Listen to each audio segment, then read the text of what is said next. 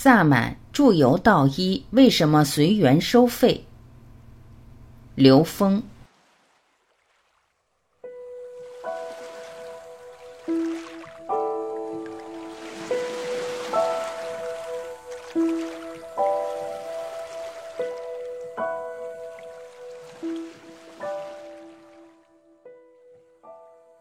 有人问刘峰老师。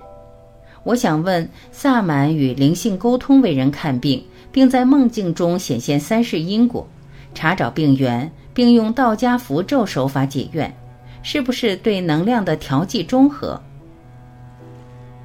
刘峰老师回答：萨满、道家里的祝由，这些都是调制能量的方法，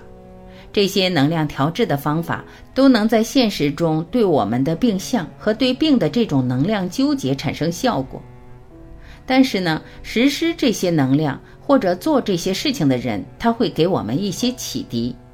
有些是明确给出的启迪，也就是说，让我们知道生命的意义，让我们最终要依靠自己的能量，自己学会从自己内在去战胜自己的这种认知障碍。但有些不究竟的情况下呢，它会让你对它产生依赖，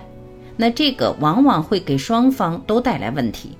所以实际上呢，正法它用到了高维能量的时候，它一定带着启迪智慧的内在因子。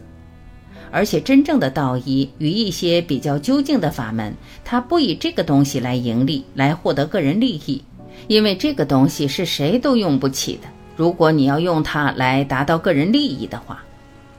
所以呢，很多好的医生，你给他钱，给他东西，他都是随缘的，是你随意，你爱给多少给多少，他不求这些东西，因为他知道他没得到的回报，他都存到了他自己内在的银行里边去了，也就是他的内在能量得到升华了，他得到的有形的东西，他如果去追逐的话，他反而把他的能量给拉下来了，变成他的挂碍了。感谢聆听，我是晚琪，再会。